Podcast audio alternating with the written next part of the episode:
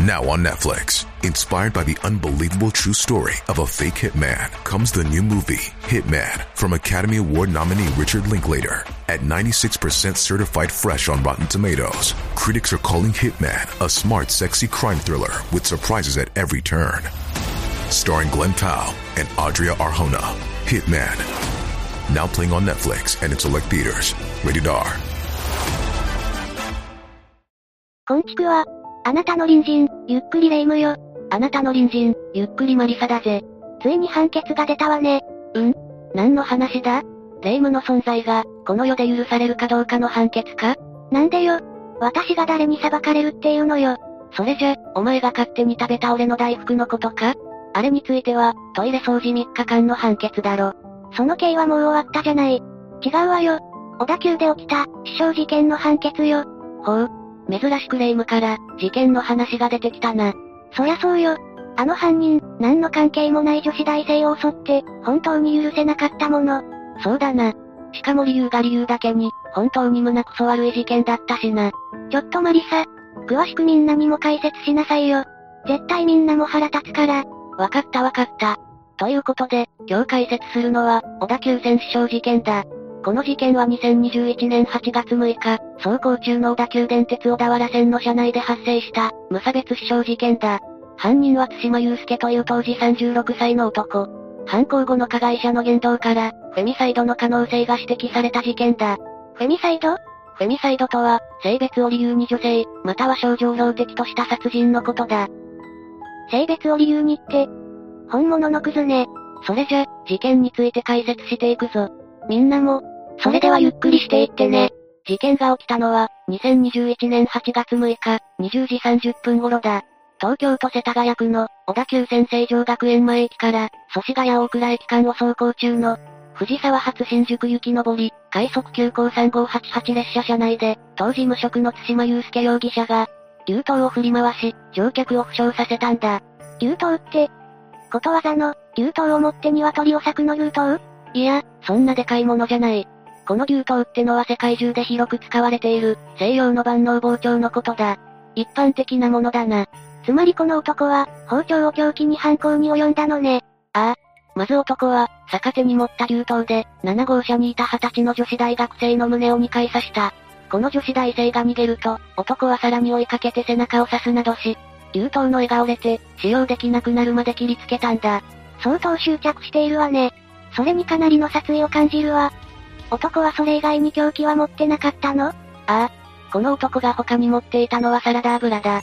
男はこれを列車の8号車の床に巻いて、ライターで着火しようと試みたが失敗した。サラダ油って、そんな簡単に燃えないでしょ？ああ。サラダ油の引火点はおよそ250度。一方、灯油の引火点は40度から60度。もしサラダ油に火をつけたいなら、相当加熱しなければならない。男がバカでよかったわ。いえ、バカだからこんなことしたんでしょうけど、火がつかないことで慌てたのか、男は緊急停車後に乗客がドアコックを使って開けていた。9号車のドアから下車して、高架橋を降りて現場から逃走した。だが同日22時頃に、杉並区高井戸西の、ファミリーマート高井戸西一丁目店に入店する。そして店員にその男は、今ニュースでやっている事件は私がやった。と話したんだ。ええ自分から？なんなの？一度逃げたのに？結局その後その男は、店員の通報で駆けつけた警察官によって、殺人未遂容疑で逮捕されたんだ。いきなり女性を襲うわ、サラダ油に火をつけようとするわ、何考えてるのかしら計画性ゼロ？ちなみに逮捕後に犯人が語ったとされる、事件の犯行現場を快速急行の車内とした理由は、停車駅が少なく、犯行しやすいかららしいぜ。おそらく襲撃した後、逃げられないためだったのかもな。一応計画。というか理由はあったのね。っていうか逃がさないためって。結局自分が逃げてるじゃない。バカなやつね。この事件の影響により、小田急電鉄全線のダイヤが大きく乱れ、小田急ロマンスカーは全列車の運休を決定。直通運転先の東京メトロ千代田線も、終日直通運転を中止する。まあ、こんな通り魔的な事件があれば当然ね。それにしてもこの男、なんでこんなことしたのかしら？精神的におかしくなっていたの？まあそう考えるよな。普通の神経じゃこんなことできない。結局、逮捕された男については、2021年9月21日東京地裁は、東京地検から求められていた男について、鑑定留置を認めたんだ。当然よね。いきなり面識のない女子大生を襲撃するなんて、どう考えてもまともじゃないわ。通り魔よ。ああ。この男の鑑定期間は、9月22日から12月17日まで行われた。だがこの事件を皮切りに、2021年10月の京王線死傷事件など、列車内での事件が相次ぐことになる。ああ、あったわね。ハロウィンの日でしょ？バットマンに出てくるジョーカーの格好をして、年配の男性を刺した男。あの事件もいきなりだったのよね。しかも死刑になりたいからやったって。正直、言ってる意味がわからないわ。まあ、そんな人間だから、逮捕後に精神鑑定が行われるわけだが。確かにそうね。それにしても、こんなことが公共の交通機関で起きるなんて、怖すぎるんだけど。ああ。鉄道管轄内、しかも列車内という、ある意味密閉空間での事件が続いたことで、対策が急がれることになる。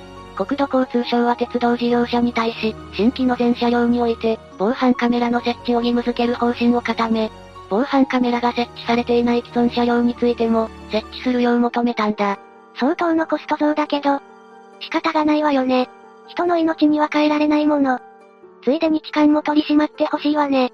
副次的な効果はありそうだな。少しでも抑止力になればいいんだが。それじゃこの辺で、この事件で被害に遭った人たちの様子について触れてみようか。まずこの犯人によって、二十歳の女子大学生が執拗に襲われ、胸や背中などに重傷を負った。被害者は女子大学生を含め、20代から50代の乗客の男女10人で、犯人からの攻撃で刺し傷を受けたのは、女性3人、男性1人だった。そんなに大勢の人が被害に遭ったのね。女子大学生以外の死傷者は、男が振り回した刃物に当たって怪我をしたとみられている。死傷した4人以外の被害者は、逃げる際に転倒するなどして負傷したんだ。それはそうよね。パニックになるし逃げ場がないだけに、相当の恐怖だったでしょうね。そうなんだ。複数の被害者が精神的な被害も受けており、人混みに恐怖を感じたり、電車の利用ができなくなったりしているそうだ。警視庁は今後、被害者支援にも力を入れていく方針を打ち出している。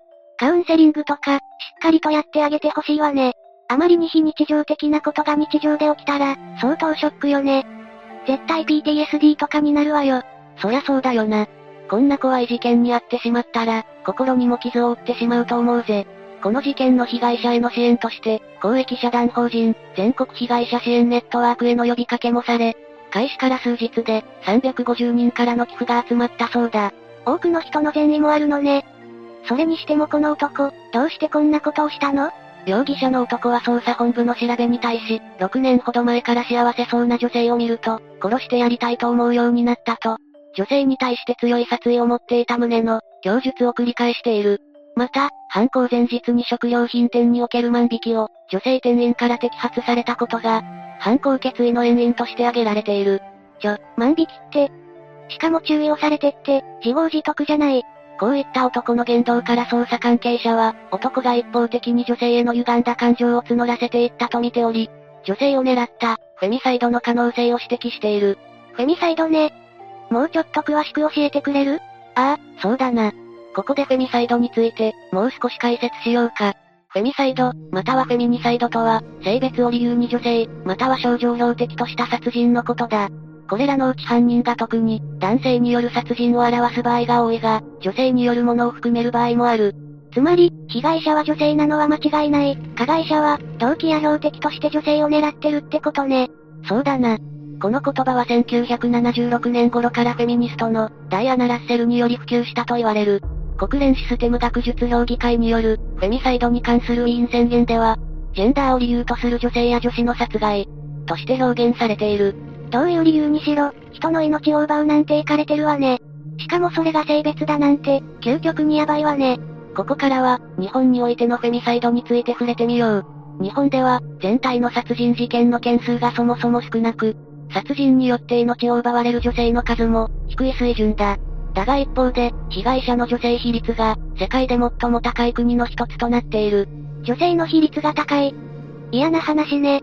国連薬物犯罪事務所の2014年の報告によれば、殺人における被害者の中の女性の割合が高いのは、日本と香港がトップで、52.9%を占めているんだ。不名誉な話ね。警察庁の平成30年の刑法犯に関する統計資料によると、殺人における認知件数のうち、女性被害者の割合は、平成21年の39.4%から41.3%と、やや微増傾向だそうだ。また、殺人における女性被害者の認知件数自体は、平成21年の430人から、平成30年の374人と、減少傾向だそうだ。つまり、殺人事件の全体の被害者数は減ったけど、女性の割合は微増してるってことね。事件全体が少なくなるのはいいけど、女性が被害者ってのは、力が弱いから狙われやすいってことなのかしら。そういう可能性はあるかもしれないな。あくまで統計上のことだから、どの部分の数字を見るか、分析によるが、また今回の小田急線死傷事件を起こした男について、弁護士の伊藤和子氏は、女性を狙った憎悪犯罪、フェミサイドという性格が色濃いことが懸念されます。とコメントをしている。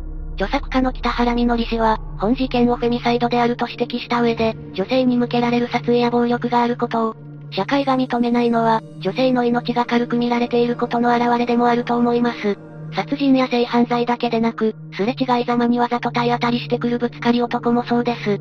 彼らは屈強な男を狙うことはない。相手を選んでいるのです。とコメントしている。ぶつかり男ね。話題になってたわよね。混雑した駅で、狙ってぶつかってくる男でしょ？本当にクソよね。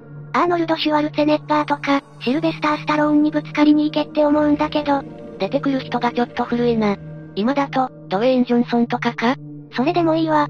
ぶつかっていきなさいよ。ぶつかり男。それでも。って失礼だな。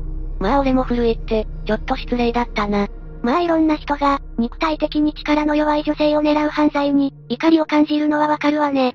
他にも、リディラバ代表の安倍俊樹氏は、これがフェミサイドなのかは、慎重な議論を要する。という一方で、電車という空間の中では、日常的に痴漢が行われているわけで、男性から見えているものと、女性から見えているものには、違いがあるということは認識すべきだろう。その意味では今回の議論を機に、フェミサイドという女性を標的にした犯罪があるということを、みんなが知るべきだと思う。とコメントしている。ほんとよ。190センチの男と150センチぐらいの女性とじゃ、明らかに有利不利があるものね。ボクシングでも階級性があるんだし。この事件の犯人について、その動機が実際にフェミサイドかどうかということだが、裁判では、フェミサイドである可能性が、色濃いような発言を公判でしているんだ。初公判は2023年6月27日、裁判員裁判で行われた。この裁判で男は、起訴内容を認めている。少なくとも、殺意を持って傷つけようとしたことは、間違いないのよね？ああ。検察側は、被告が男性の友人に見下され、女性からも軽くあしらわれていると感じ、幸せそうなカップルや、勝ち組の女性を殺したいと考えるようになったと、かねてから無差別殺人の願望を持っていたと指摘している。こういう考え方自体、どうしてなっちゃうのかしらね？まったくだ。一方で弁護側は、男の双極性障害が犯行に影響しており、強い殺意もなかったと訴えた。殺意に強い弱いもないと思うけど、検察側の冒頭陳述などによると、男は大学で単位が取れず、2009年に中退。派遣社員などの仕事を転々としていたが、事件の半年前に無職となり、生活保護を受給して川崎市内で暮らしていたそうだ。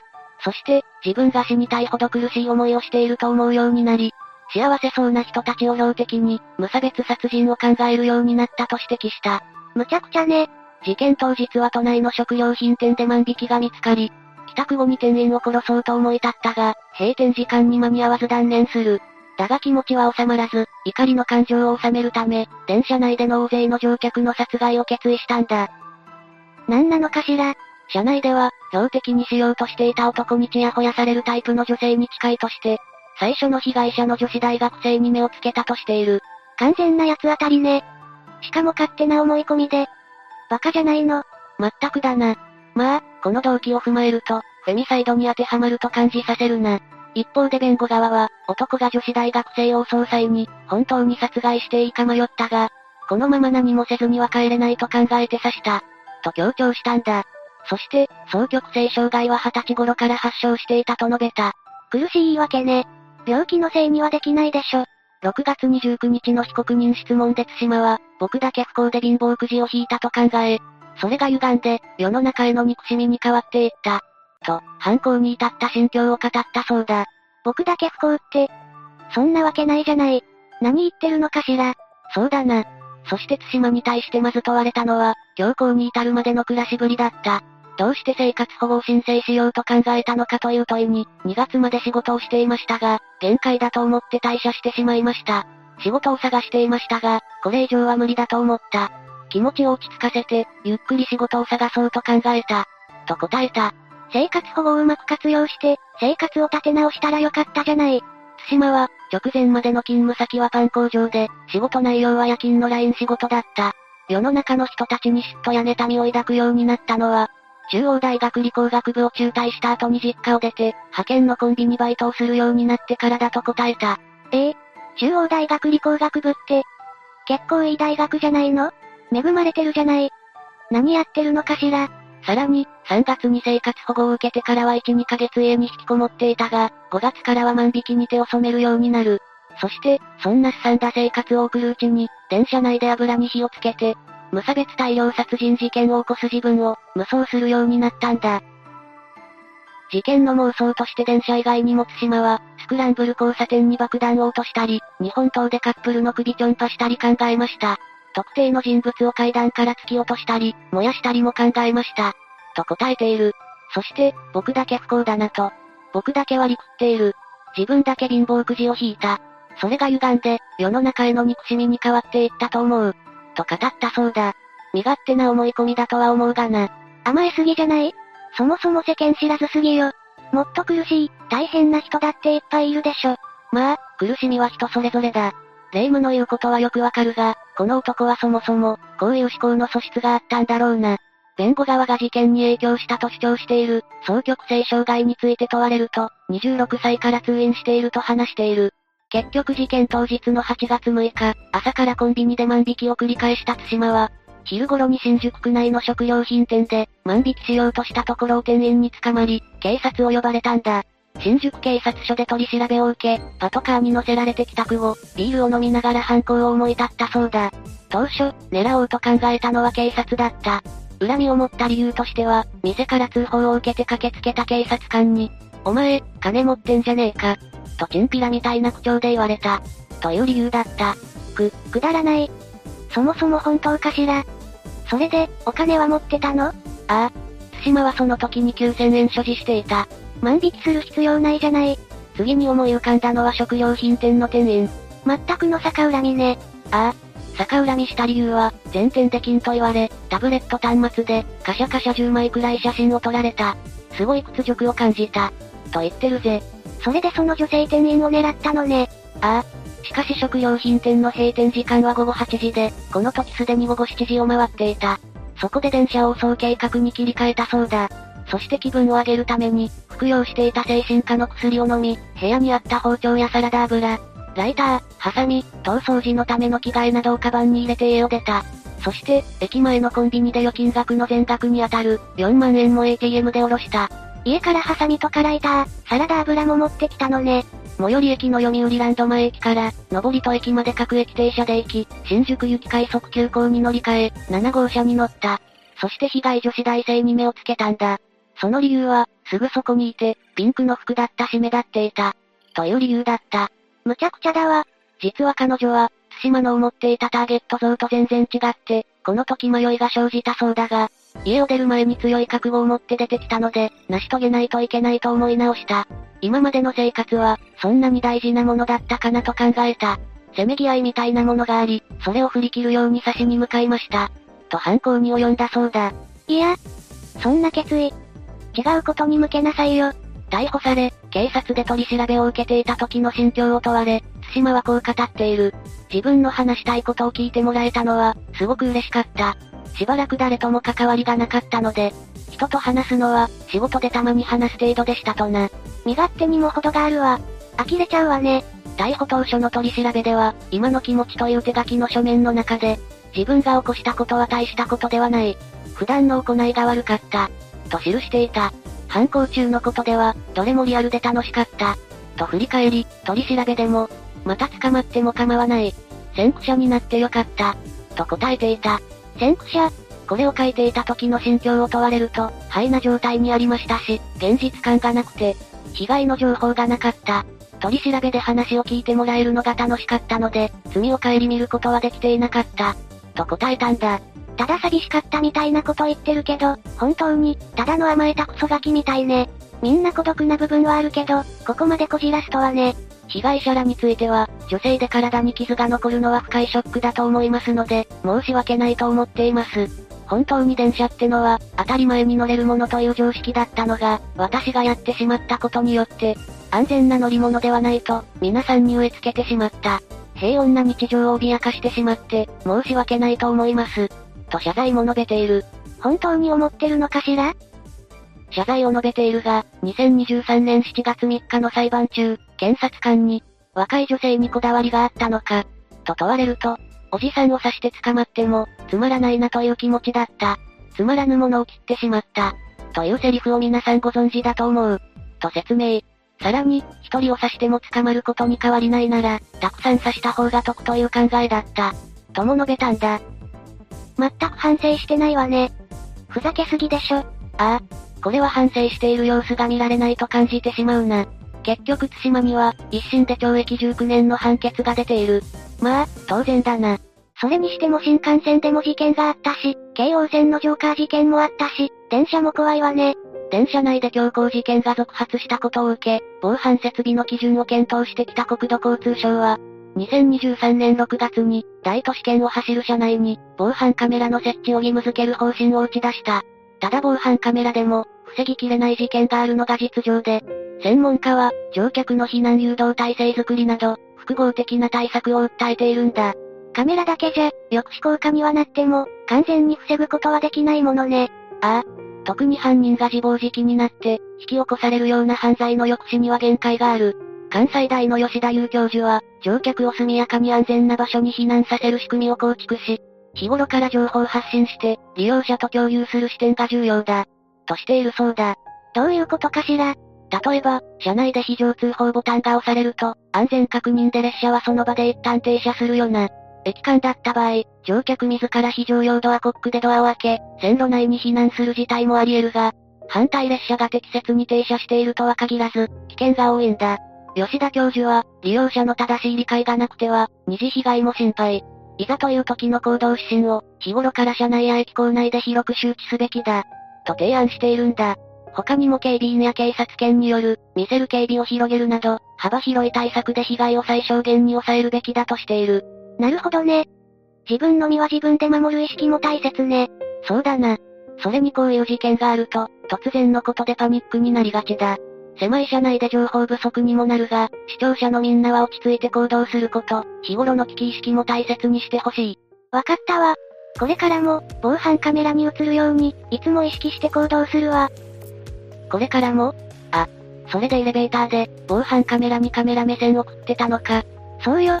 もしかしたらカメラの向こうのイケメン、家池おじが、私にアプローチしてくるかもしれないじゃない。どうやってだよ。えー、っと、エレベーターを止めて。いやそれ犯罪だろ。怖すぎるわ。じゃあどうすればいいのよ。どこに出会いが転がってるの？私の頭が転がるんじゃダメなのよ。もう何言ってるかわからんな。視聴者のみんなの隣にも、イカれた霊夢のような、出会い系モンスターが住んでいるかもしれない。私たちみたいな、いいフライングヘッドだけじゃないわ。もし、こんな可愛い頭だけを知ってるって人いたら、ぜひ教えてね。じゃあ、次回までのお別れだ。それまで皆が、無事に過ごしていることを祈ってるぜ。それじゃ、次回も私たちの隣人として、ゆっくりしていってね。